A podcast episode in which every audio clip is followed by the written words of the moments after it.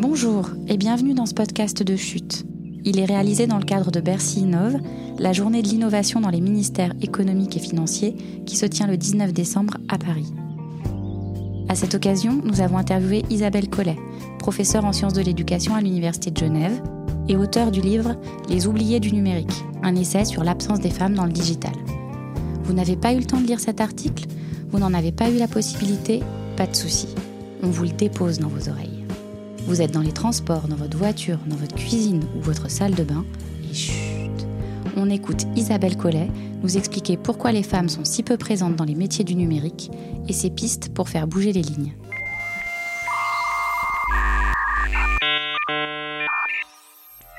Isabelle Collet, bonjour. Bonjour. Votre livre Les oubliés du numérique qui vient de paraître euh, est le fruit de 20 ans de recherche sur les questions de genre et de numérique. Euh, pourquoi vous êtes intéressée à ces questions? Alors tout d'abord, je suis informaticienne moi-même. J'ai passé une licence en traitement d'images numériques bah, il y a donc euh, pratiquement 30 ans. Et, et à cette époque-là, je n'avais pas remarqué qu'il n'y avait pas beaucoup de femmes dans le numérique, pour deux raisons. Déjà, il y en avait un peu plus que maintenant, et aussi parce que c'était vraiment pas un sujet qui m'intéressait, et à l'époque, je me disais, puisque j'y suis, les femmes peuvent y être. Enfin, c'était pas un sujet. Et puis, j'ai essayé de trouver du travail, et je pense que je suis arrivée à des rares moments où c'était difficile d'avoir du travail dans le numérique. Il y a eu une vraie crise dans les années, au tout début des années 90. Et puis, j'étais une jeune femme mariée, donc euh, soupçonnée de vouloir faire des quantités d'enfants. Euh, et j'étais pas très employable mhm. à cette époque, et donc j'ai pas trouvé de travail. Donc euh, j'ai cherché à avoir un, diplôme de la formation, et c'est là que j'ai rencontré les études genre, qu'on appelait rapports sociaux de sexe à l'époque. Et j'ai compris, j'ai compris plein de choses, pourquoi je me suis arrêtée à la, à la licence.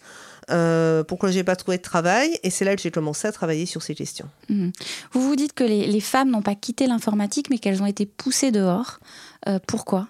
Alors c'est surtout vrai dans les pays anglo-saxons, c'est moins vrai euh, en France par exemple, mais dans les pays anglo-saxons, les métiers de l'informatique et en particulier du logiciel, du code, ont démarré un peu plus tôt et c'était des femmes autodidactes parce qu'il n'y avait pas de cours de code, il n'y avait pas de diplôme en la matière, souvent des mathématiciennes, sur des postes peu reconnus, peu payés, euh, qui, ma foi, programmaient comme elles pouvaient. Euh, au fur et à mesure que ce métier a pris de l'importance, des diplômes ont été créés à l'université. C'est essentiellement des jeunes hommes qui sont allés passer ces diplômes, en, particulier parce que l'université, et surtout en sciences, était essentiellement masculine. Ces hommes ont été recrutés sur des postes reconnus, d'ingénieurs logiciels par exemple, sont devenus les chefs de ces femmes. Puis elles ont été licenciées ou elles ont été empêchées dans leur carrière parce qu'elles restaient sous-diplômées. Donc effectivement, euh, alors qu'elles auraient pu faire des carrières, ben, en quelque sorte, elles ont été poussées dehors par l'arrivée de jeunes hommes diplômés. Mmh. Et après, elles n'ont plus envie d'aller dans ces, dans ces métiers? Ben, Au bout d'un moment, il faut bien reconnaître qu'on finit par avoir des doutes.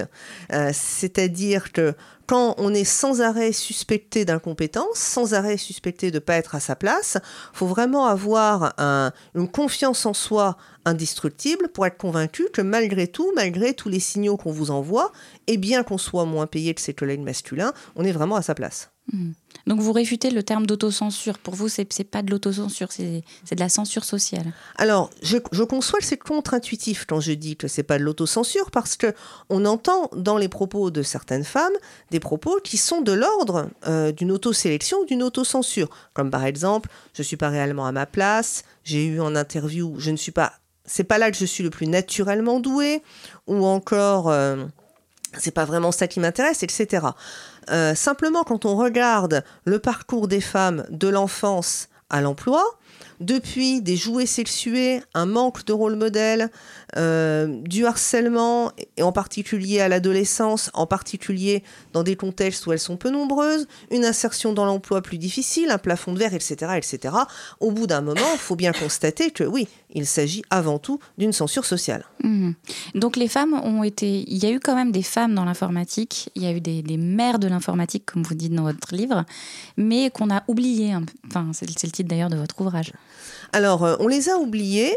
Alors, c'est pas propre à l'informatique, hein, pour le coup. C'est-à-dire dans à peu près toutes les disciplines, y compris dans le théâtre, dans la musique, on redécouvre, on ne cesse de redécouvrir des femmes qui ont été autrices de théâtre, qui ont été compositrices et qu'on a oubliées. Dans les sciences, c'est pareil. Dans l'informatique, c'est pareil. Alors, on se souvient maintenant assez bien d'Ada Lovelace, la mhm. première femme à avoir écrit un programme informatique.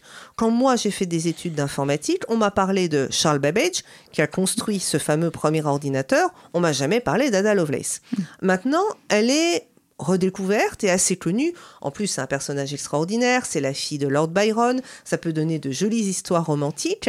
Elle, elle, porte le nom d'un... Enfin, un programme informatique porte son nom. Un, logiciel, un, pardon, un, langage de programmation porte effectivement son nom. Donc, en fait, elle a été, euh, elle a jamais été totalement oubliée, vu qu'un un, langage de programmation porte son nom, mais elle n'était pas enseignée dans l'histoire de l'informatique, elle n'était pas connue du public. Aujourd'hui, on peut dire qu'elle est assez connue, peut-être trop connue, dans le sens où elle a tendance à devenir l'exception qui confirmerait la règle, mhm. la règle étant qu'il n'y ait pas de femme en informatique.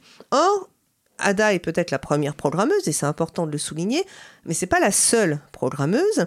Il y a Grace Hopper qui a inventé le procédé de compilation, ce qui n'est pas rien dans le domaine de l'informatique, et qui a populariser le terme de bug en, en découvrant le premier vrai bug, c'est-à-dire le premier insecte coincé dans un des relais de la machine sur laquelle elle travaillait à l'époque. Et puis il y avait un grand nombre de programmeuses autodidactes qui ont fabriqué les langages de programmation pendant qu'elles programmaient puisqu'il n'existait rien, euh, dont on redécouvre peu à peu l'existence et qui étaient parfois payées euh, à peine euh, comme des secrétaires. Mmh. Et aujourd'hui, où est-ce qu'on en est? Alors aujourd'hui, eh ben, on est en gros à 15%. Donc euh, pas brillant, pas brillant, d'autant plus que dans les années 80, on était encore. Alors les femmes n'ont jamais été majoritaires, ne hein, faut pas s'emballer, mais on était vers 30, 40%. Il y a même une école d'ingénieurs du côté de Rennes, l'INSA, où il y avait une femme chef de département et qui, grâce à des mesures incitatives, avait réussi à monter à 50% à une époque où femmes ingénieurs, c'était pas très à la mode. Euh, là, on est tombé à 15%. Alors, on peut se dire que ça pourra que remonter, hein, vu au niveau auquel on est. Mais tout de même, euh, alors qu'on a des discours du genre euh, les femmes progressent dans tous les domaines, la parité est en marche, bah, force est de constater qu'en informatique, c'est absolument pas le cas. Hmm. Et justement, vu, la place que prend le numérique aujourd'hui dans nos vies, vu la place qu'elle va prendre encore demain avec l'intelligence artificielle, etc., euh, est-ce que c'est pas encore plus problématique qu'hier que les femmes soient absentes du numérique? Alors, c'est problématique à de nombreux niveaux. Déjà, en termes de justice sociale, c'est absolument pas satisfaisant. C'est-à-dire, c'est des métiers dans lesquels on peut faire carrière, euh, dans lesquels les salaires sont bons, dans lesquels il y a peu de chômage, qui sont des métiers intéressants en exclure la moitié de l'humanité, il n'y a aucune bonne raison. Euh, donc déjà, en termes de justice sociale, il faut se poser des questions. Ensuite, il faut se demander quelle technologie on est en train de développer et quelle société du numérique on veut. C'est-à-dire, euh, on ne peut pas imaginer qu'un groupe assez restreint de la population, c'est-à-dire en gros des hommes blancs issus des milieux favorisés, ou en tout cas euh, issus de, grandes écoles, soient capables de penser une société du numérique pour tout le monde. Euh, ça se voit d'ailleurs, enfin ça s'est vu de façon absolument manifeste quand les premières applications de santé sont sorties.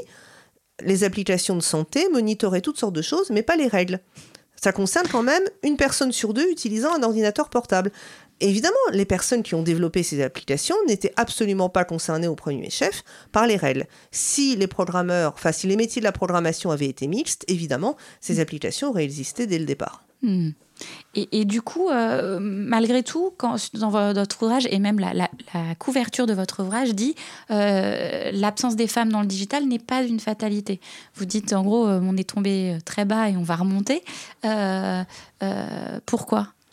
Alors, déjà, c'est pas une fatalité vu que ça a pu être autrement. Ça a l'air trivial de dire ça, mais j'ai convaincu euh, des personnes en école d'ingénieurs que l'absence des femmes n'était pas une fatalité, et en particulier pas une fatalité biologique, simplement en montrant qu'à une autre époque, ou dans d'autres pays, comme par exemple la Malaisie, qui est mon exemple favori, parce qu'à l'université de Kuala Lumpur, euh, 7, femmes, enfin, 7 personnes sur 10 sont des femmes professeurs, 60% de femmes en thèse. Donc comme nous sommes tous de la même, et toutes en l'occurrence de la même espèce, aucune rationalité biologique nous explique ce manque. Bien sûr. Voilà.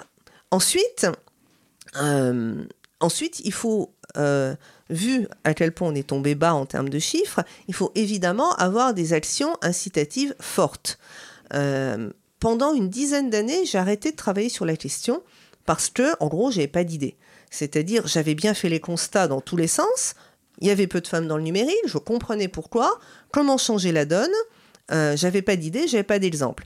Et puis, je suis tombée sur euh, deux exemples qu'on a analysés avec ma collègue Chantal Morlaix du groupe Mine Telecom un en Norvège, un aux États-Unis à Carnegie Mellon, où grâce à des actions incitatives euh, tout à fait euh, déterminées de la part de ces deux écoles, en très peu de temps, je veux dire très peu de temps, c'est deux ans, trois ans, euh, ces écoles sont passées de, on va dire, moins de 10% comme tout le monde, à plus de 30%.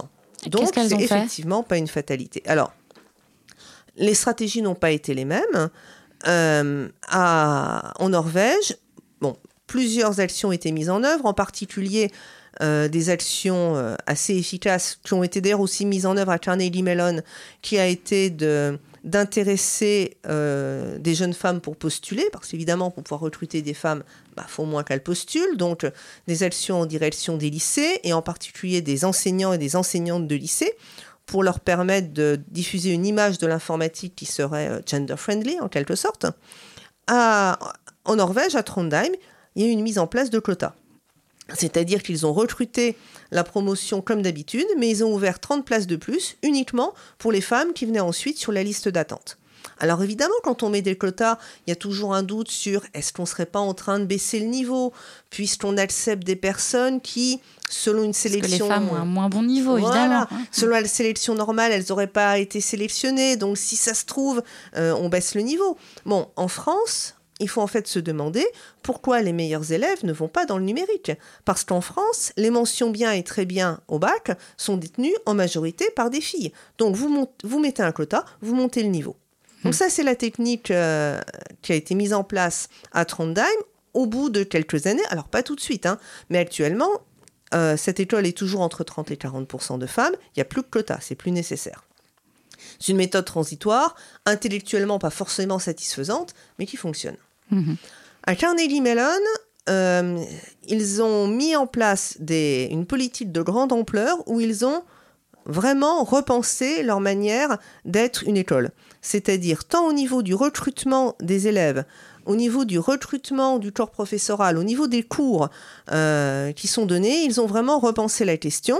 Par exemple, euh, ils se sont rendus compte que pour recruter les étudiants et les étudiantes, ils mettaient un poids important sur les connaissances préalables en technique, alors que ma foi, euh, les étudiants et étudiantes allaient avoir 3 ans ou 5 ans où ils allaient apprendre la technique. Ces connaissances préalables, en général assez minces, étaient-elles si importantes? Est-ce qu'on ne pouvait pas recruter sur la base d'autres compétences utiles également pour être un futur, une future ingénieur en informatique et qui ne serait pas de l'ordre de ce qu'on peut appeler les loisirs, mais en fait un engagement dans la communauté, l'ouverture d'esprit, des voyages, du bénévolat, etc. Donc ils ont changé les bases de leur recrutement et puis, euh, dans les éléments qu'ils ont insérés dans le programme, ils ont donné des cours sur le genre. Aux garçons et aux filles, évidemment. Quel est l'intérêt de donner des cours sur le genre? Eh bien, quand chez les femmes, un sentiment d'illégitimité apparaît. Est-ce que je suis bien à ma place? Est-ce que quand je regarde le monde autour de moi, je me dis je vais vraiment réussir? Est-ce que c'est vraiment pour moi? Ben, donner des cours sur le genre, ça permet de comprendre d'où vient ce sentiment d'illégitimité. Mmh. Parce qu'ils se sont rendus compte que les femmes décrochaient plus que les hommes, non pas à cause de leurs notes, mais parce que justement, elles perdaient confiance dans leur capacité à s'intégrer dans cet univers-là. Si dans un cours on explique le système de genre, les mécanismes de discrimination, d'une part on dit aux femmes, ce sentiment ne vient pas de vous, il vient de votre environnement, comprenez d'où ça vous vient, et ça dit aussi aux garçons que quand ils font une blague, une blague sexiste par hasard dans une journée, eux, ils ont peut-être l'impression d'en faire une seule et que c'est pas bien grave, mais c'est en gros la cerise en haut d'un gâteau mhm. pyramidal d'une auto, enfin d'une censure sociale. Mhm. C'est le fameux syndrome de l'imposteur aussi dont on parle beaucoup euh, l'éducation des filles. Oui, et alors ce qui est euh, curieux avec le syndrome de l'imposteur, c'est que les hommes le ressentent tout autant que les femmes. Par contre, les hommes n'en parlent pas. Ils le gardent pour eux, ils l'enferment bien profondément. Les femmes en parlent et ça le renforce en quelque sorte. C'est-à-dire qu'elle verbalise ce sentiment d'imposture euh, qui en, leur est renvoyé en retour. Tu te sens pas à ta place. D'ailleurs, je me demande si peut-être que tu n'es pas à ta place. Les hommes ressentent aussi ce sentiment d'imposture, en souffrent d'ailleurs tout autant, mais vont de l'avant avec. Mhm. Et là, vous parlez de la formation, mais qu'est-ce qui peut être fait dans, le monde de l'entreprise? Alors, l'entreprise est un, est un univers que je connais moins bien, mm. euh, mais en tout cas, actuellement, un des problèmes euh, nets de l'entreprise, c'est son recrutement. C'est-à-dire pour recruter des femmes, bah là encore, il faut que des femmes postulent. Donc, pour le coup, des interfaces avec les écoles, c'est absolument fondamental pour augmenter le vivier de femmes à employer. Hmm. Mais ensuite, évidemment, recruter, ça suffit pas. C'est-à-dire, euh, il faut proposer à ces femmes des carrières et des carrières dans la tech.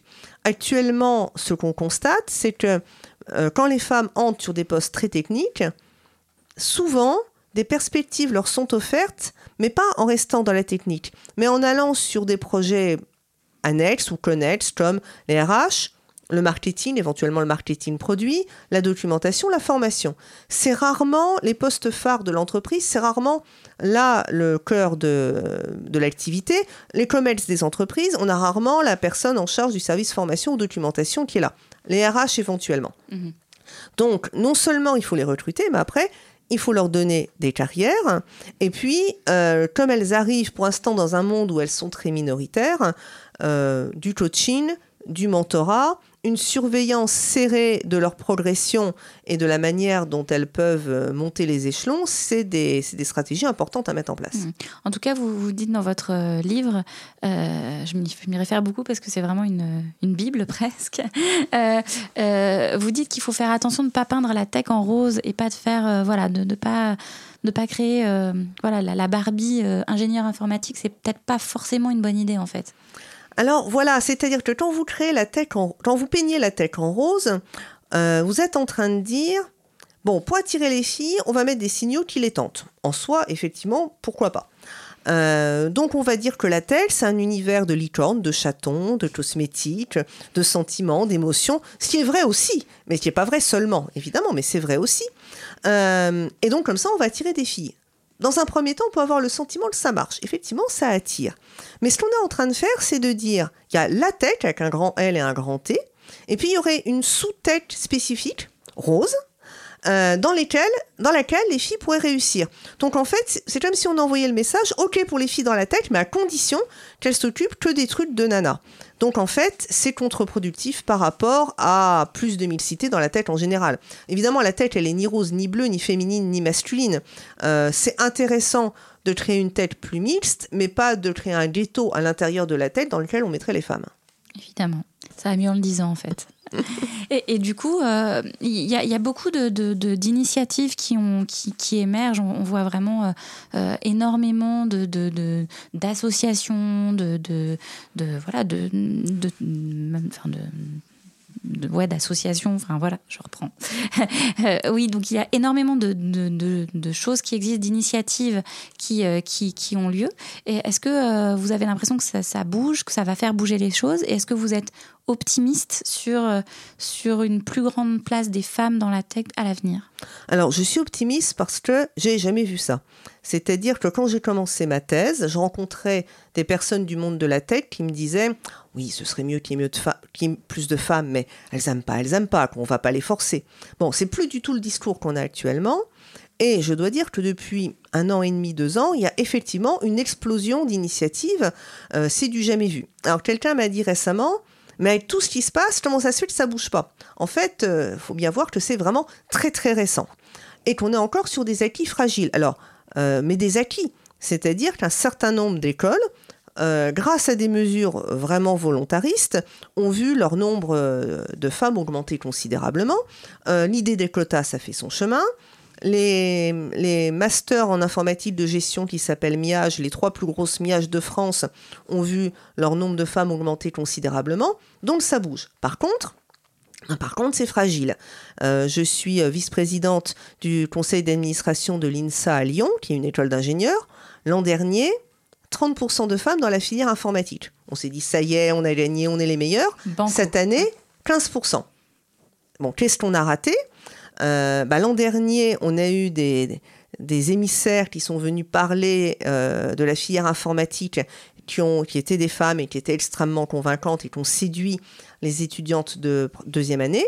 Euh, donc ça, c'était quand on a eu 30%. Et puis l'année suivante, ça a été moins convaincant. On n'a pas une transformation des représentations suffisante pour que ça se produise tout seul. Donc oui, ça bouge et je suis optimiste. Euh, par contre, c'est fragile. C'est-à-dire si cet effort considérable ne se poursuit pas, ben, on va revenir à nos 15%. Donc il faut un travail de long terme. Et tenir bon et euh, continuer dans la bonne direction et pas tout peindre en rose. Merci, merci Isabelle Collet. Merci beaucoup. Si vous avez aimé ce podcast, abonnez-vous sur SoundCloud et les autres plateformes de téléchargement et parlez-en autour de vous. Faites du bruit pour chute.